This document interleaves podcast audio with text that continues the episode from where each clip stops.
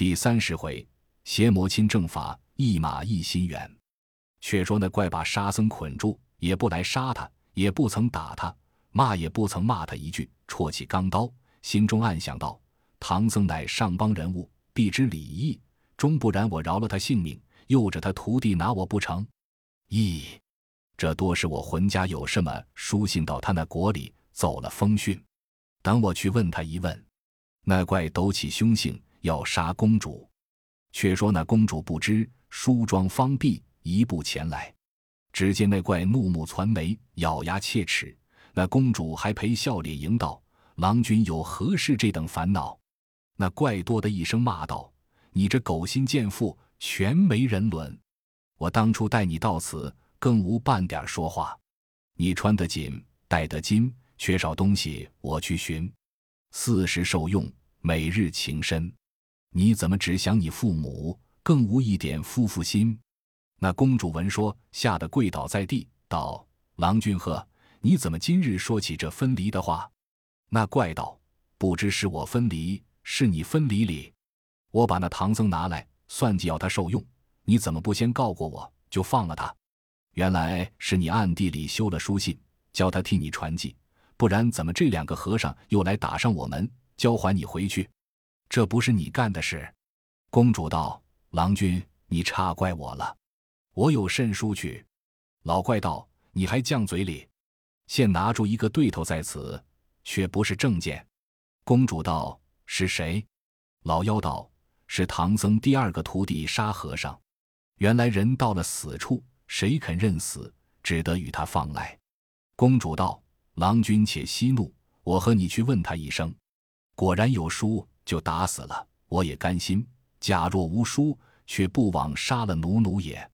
那怪闻言不容分说，抡开一只簸箕大小的蓝电手，抓住那金枝玉叶的发腕根，把公主揪上前，坐在地下，执着钢刀，却来审沙僧。多的一声道：“沙和尚，你两个折敢擅打上我们门来？可是这女子有书到他那国，国王教你们来的？”沙僧已捆在那里。见妖精凶恶之甚，把公主灌倒在地，持刀要杀。他心中暗想道：“分明是他有书去，救了我师傅，此事莫大之恩。我若一口说出，他就把公主杀了，此却不是恩将仇报。”罢罢罢，想老沙跟我师傅一场，也没寸功报效。今日以此背负，就将此性命与师傅报了恩吧。遂喝道。那妖怪不要无礼，他有什么书来？你这等枉他，要害他性命。我们来此问你要公主，有个缘故，只因你把我师傅捉在洞中，我师傅曾看见公主的模样动静，及至宝相国倒换官文，那皇帝将公主画影图形，前后访问，因将公主的形影问我师傅沿途可曾看见，我师傅遂将公主说起。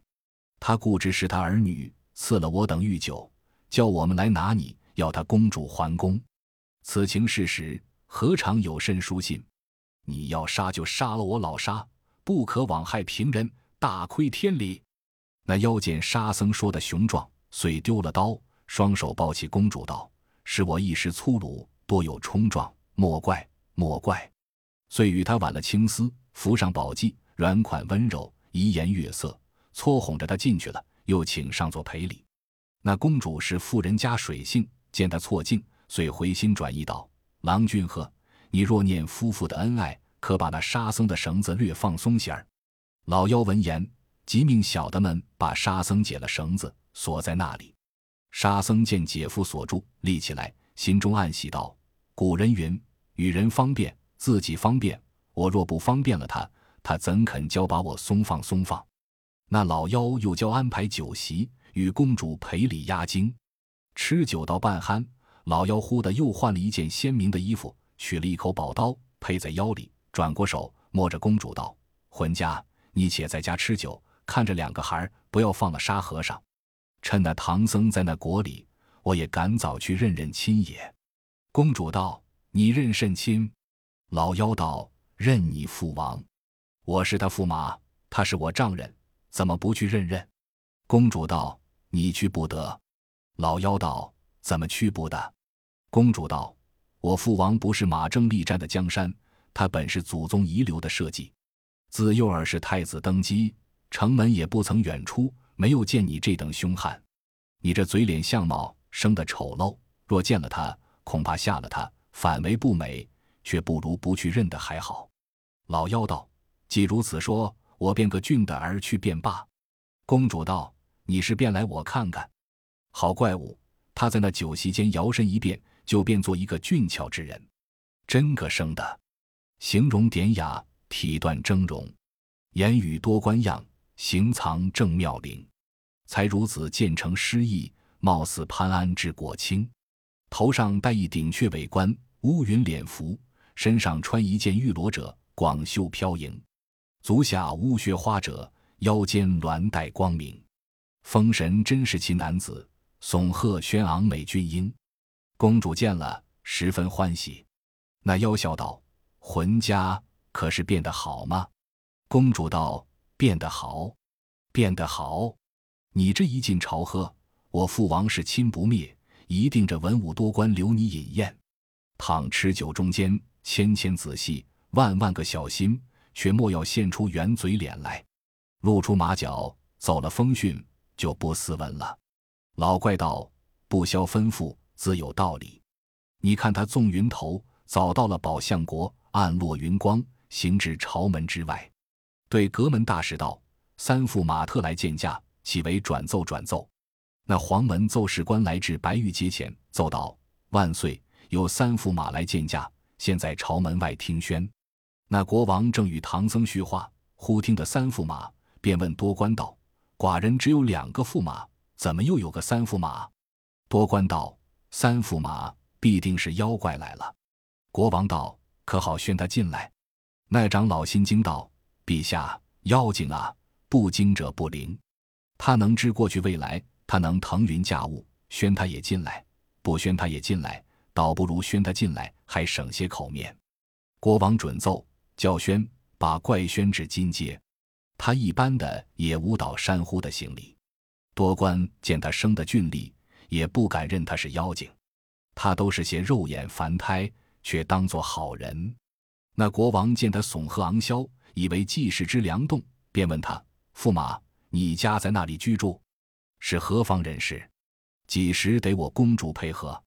怎么今日才来认亲？”那老妖叩头道：“主公。”臣是城东丸子山波月庄人家。国王道：“你那山离此处多远？”老妖道：“不远，只有三百里。”国王道：“三百里路，我公主如何得到那里与你匹配？”那妖精巧语花言，虚情假意的答道：“主公，微臣自幼而好习弓马，采猎为生。那十三年前，带领家童数十，放鹰逐犬。”忽见一只斑斓猛虎，身驮着一个女子往山坡下走，是微臣兜弓一箭，射倒猛虎，将女子带上本庄，把温水温汤灌醒，救了她性命。因问她是那里人家，她更不曾提公主二字，早说是万岁的三公主，怎敢欺心，擅自配合？当得进上金殿，大小讨一个官职容身，只因她说是民之女。才被微臣留在庄所，女貌郎才，两厢情愿，故配合至此多年。当时配合之后，欲将那虎宰了，邀请诸亲，却是公主娘娘娇且莫杀。其不杀之故，有几句言辞道的甚好，说道：“托天托地成夫妇，无媒无证配婚姻。前世赤绳曾祭足，今将老虎做媒人。”臣因此言。故将虎解了锁子，饶了他性命。那虎带着箭伤，跑蹄剪尾而去。不知他得了性命，在那山中修了这几年，炼体成精，专一迷人害人。陈文的新年也有几次取经的，都说是大唐来的唐僧，想是这虎害了唐僧，得了他文瘾，便做那取经的模样，今在朝中哄骗主公。主公呵，那绣墩上坐的。正是那十三年前驮公主的猛虎，不是真正取经之人。你看那水性的君王，愚迷肉眼，不识妖精，转把他一片虚词当了真实。道：“贤驸马，你怎地认得这和尚是驮公主的老虎？”那妖道：“主公，臣在山中吃的是老虎，穿的也是老虎，与他同眠同起，怎么不认得？”国王道：“你既认得，可叫他现出本相来看。”怪物道：“借半盏净水，臣就教他现了本相。”国王命官取水，递与驸马。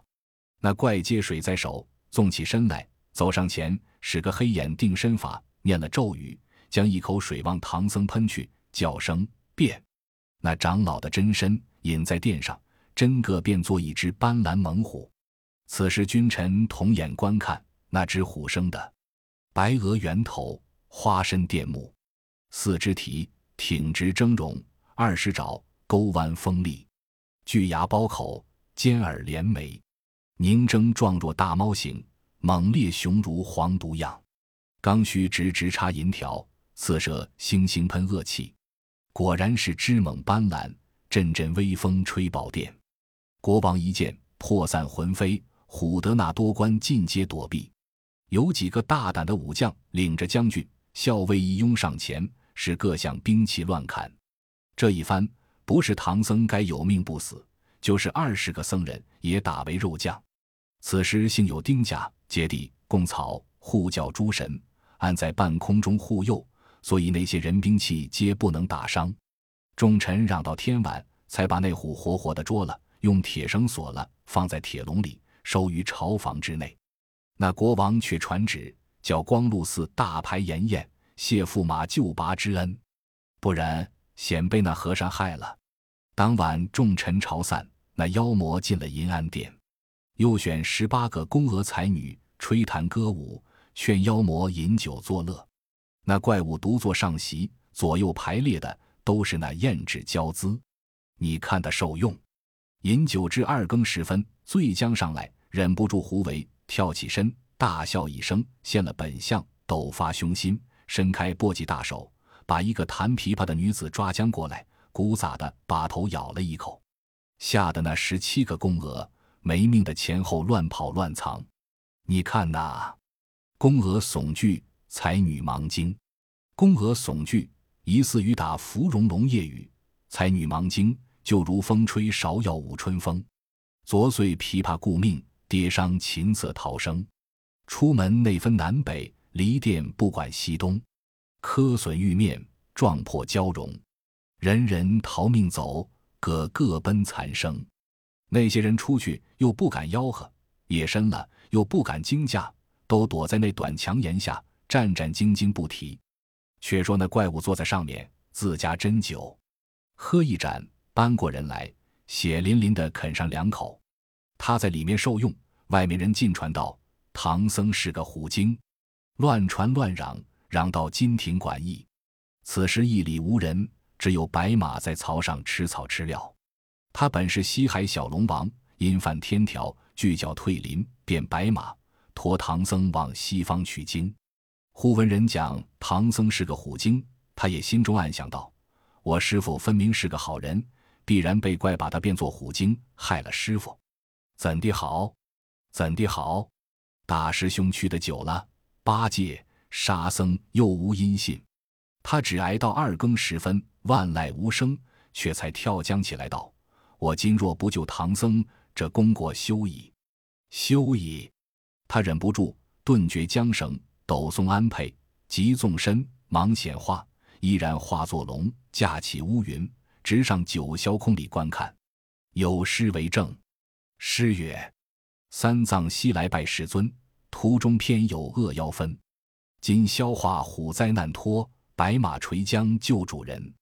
小龙王在半空里，只见银安殿内灯烛辉煌。原来那八个满堂红上点着八根蜡烛，低下云头，仔细看处，那妖魔独自搁在上面，逼法的饮酒吃人肉里。小龙笑道：“这厮不济，走了马脚，识破风讯，贬称他了。吃人可是个长进的。”却不知我的师傅下落何如，倒遇着这个泼怪。且等我去戏他一戏，若得手，拿住妖精再救师傅不迟。好龙王，他就摇身一变，也变做个宫娥，真个的身体轻盈，仪容娇媚。忙一步走入里面，对妖魔道声万福。驸马呵，你莫伤我性命，我来替你把盏。那妖道：“斟酒来。”小龙接过壶来，将九针在他盏中，酒比中高出三五分来，更不慢出。这是小龙使的逼水法。那怪见了不时，心中喜道：“你有这般手段。”小龙道：“还真的有几分高理。”那怪道：“在针上，在针上。”他举着壶，指情针。那九支情高，就如十三层宝塔一般，尖尖满满，更不漫出些虚。那怪物伸过嘴来，吃了一盅，搬着死人吃了一口，道：“会唱吗？”小龙道：“也略晓得些儿。”衣香韵唱了一个小曲，又奉了一盅。那怪道：“你会舞吗？”小龙道：“也略晓得些儿，但只是素手，舞的不好看。”那怪接起衣服。解下腰间所佩宝刀，撤出鞘来，递与小龙。小龙接了刀，就留心在那酒席前上三下四，左五右六，丢开了花刀法。那怪看得眼炸，小龙丢了花字，往妖精劈一刀来。好怪物，侧身躲过，慌了手脚，举起一根满堂红架住宝刀。那满堂红原是熟铁打造的，连柄有八九十斤。两个出了银安殿，小龙现了本相，却架起云头，与那妖魔在那半空中相杀。这一场黑地里好杀，怎见得？那一个是丸子山生成的怪物，这个是西洋海伐下的真龙。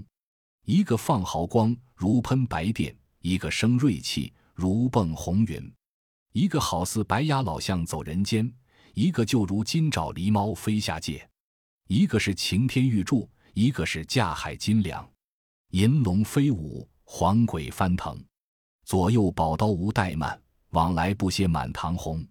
他两个在云端里战够八九回合，小龙的手软筋麻，老魔的身强力壮。小龙抵敌不住，飞起刀去砍那妖怪。妖怪有接刀之法，一只手接了宝刀，一只手抛下满堂红便打。小龙措手不及。被他把后腿上照了一下，急慌慌按落云头。多亏了遇水河救了性命，小龙一头钻下水去。那妖魔赶来寻他不见，执了宝刀，拿了满堂红，回上银安殿，照旧吃酒睡觉不提。却说那小龙潜于水底，半个时辰听不见声息，方才咬着牙，忍着腿疼跳江起去，踏着乌云，竟转管衣，还变作依旧马匹，伏于槽下。可怜浑身是水，腿有伤痕。那时节，一马心猿都失散，金公木木尽凋零。黄婆上损痛分别，道义萧疏怎得成？且不言三藏逢灾，小龙败战。却说那猪八戒从离了沙僧，一头藏在草窠里，拱了一个猪魂堂。这一觉只睡到半夜时候才醒。醒来时又不知是什么去处，抹抹眼。定了神思，侧耳才听，一正是那山深无犬吠，野旷少鸡鸣。他见那星移斗转，约莫有三更时分，心中想到：我要回救沙僧，诚然是单丝不线，孤掌难鸣。罢罢罢，我且进城去见了师傅，奏准当今再选些骁勇人马，助着老猪明日来救沙僧罢。那呆子急纵云头。竟回城里，半霎时到了馆驿。此时人静月明，两廊下寻不见师傅，只见白马睡在内厢，浑身水湿，后腿有盘子大小一点青痕。八戒失惊道：“双晦气了，这亡人又不曾走路，怎么身上有汗，腿有青痕？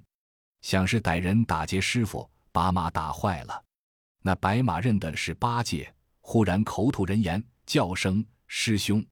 这呆子吓了一跌，扒起来往外要走，被那马探探身，一口咬住皂衣，道：“哥哥，你莫怕我。”八戒战兢兢的道：“兄弟，你怎么今日说起话来了？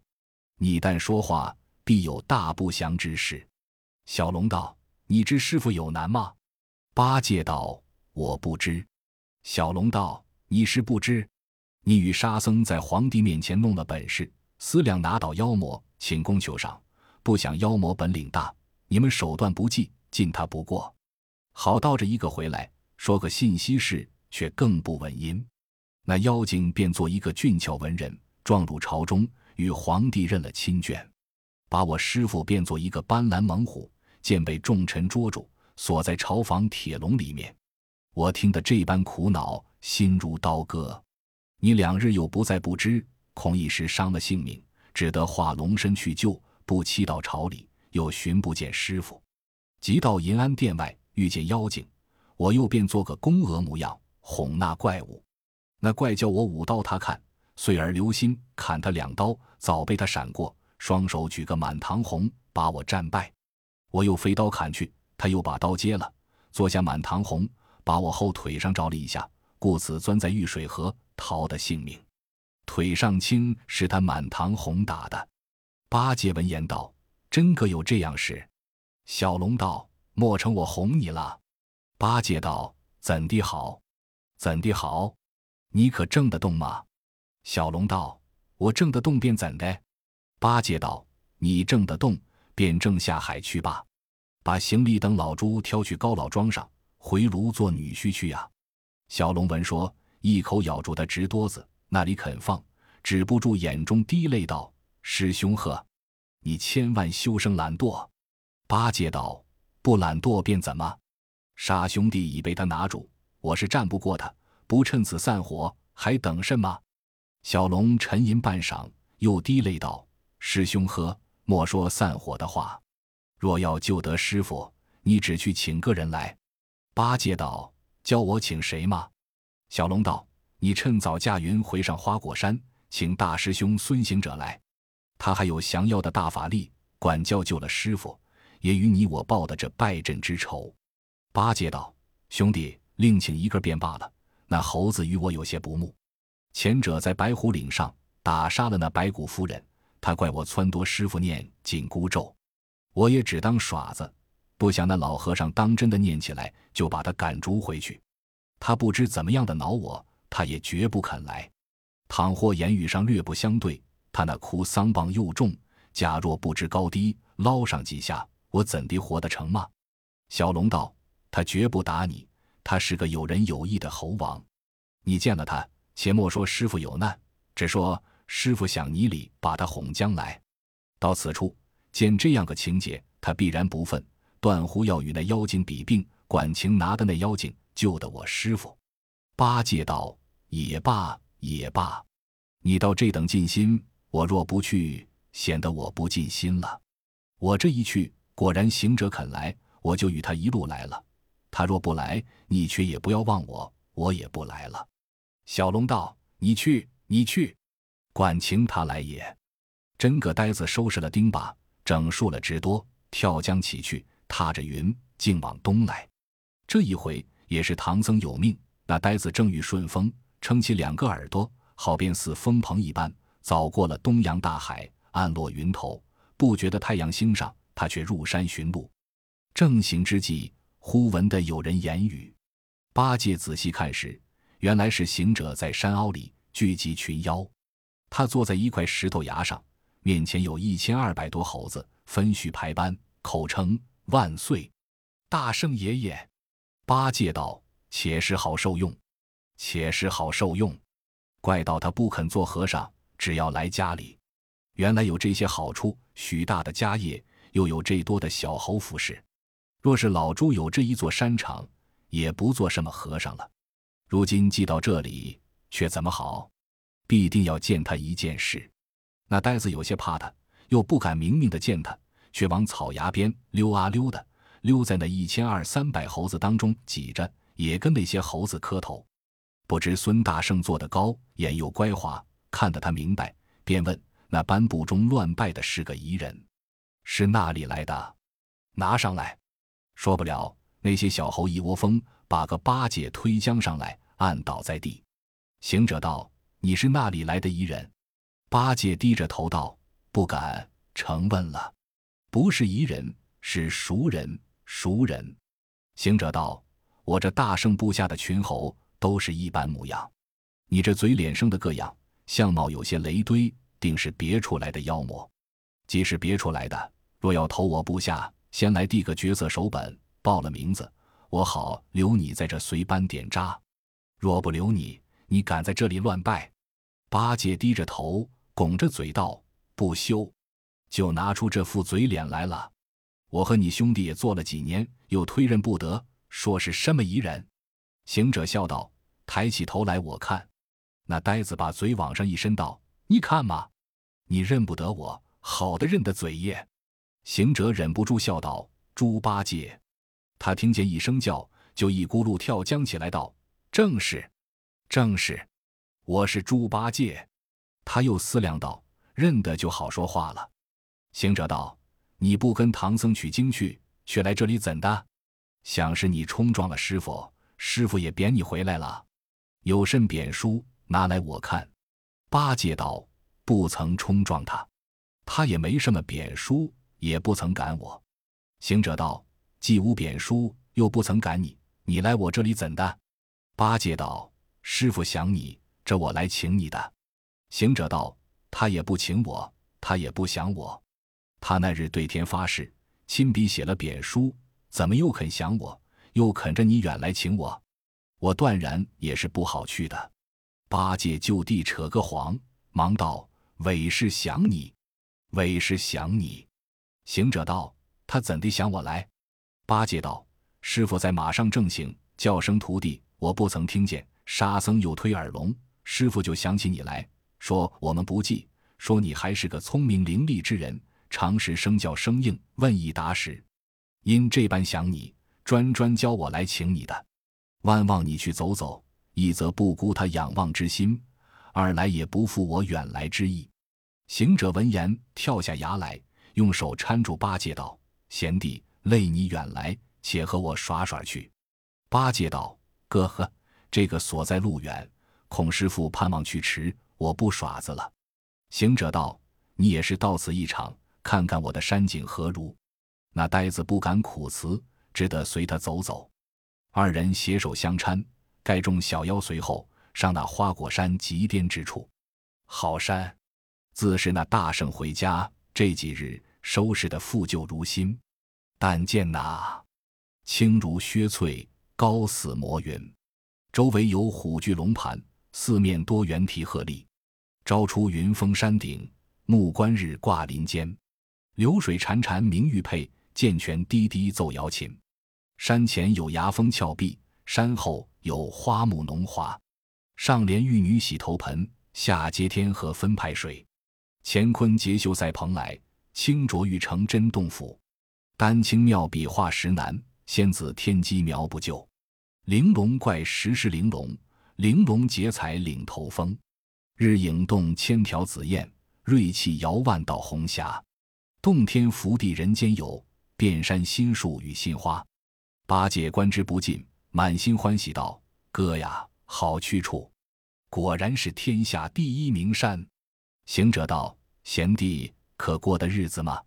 八戒笑道：“你看师兄说的话，宝山乃洞天福地之处。”怎么说度日之言也？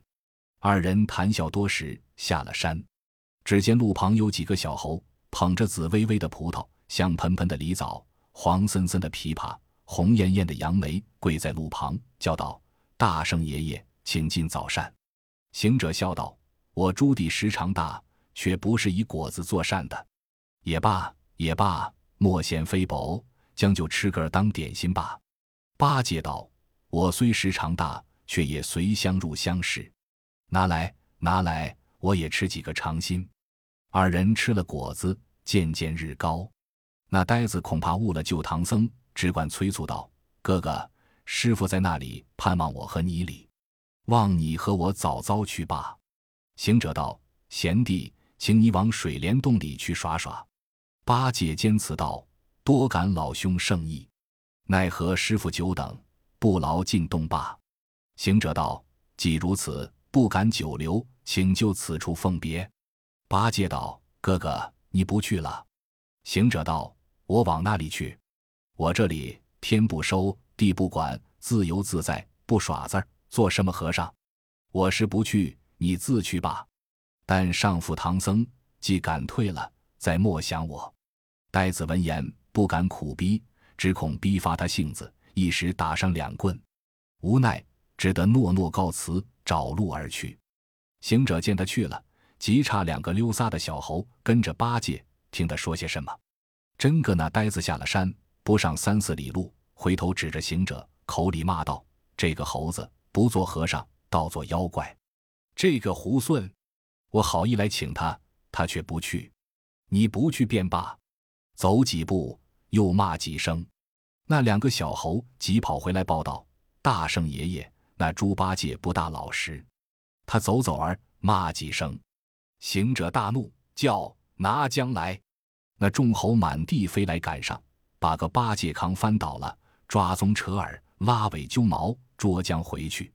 毕竟不知怎么处置，性命死活若何？且听下回分解。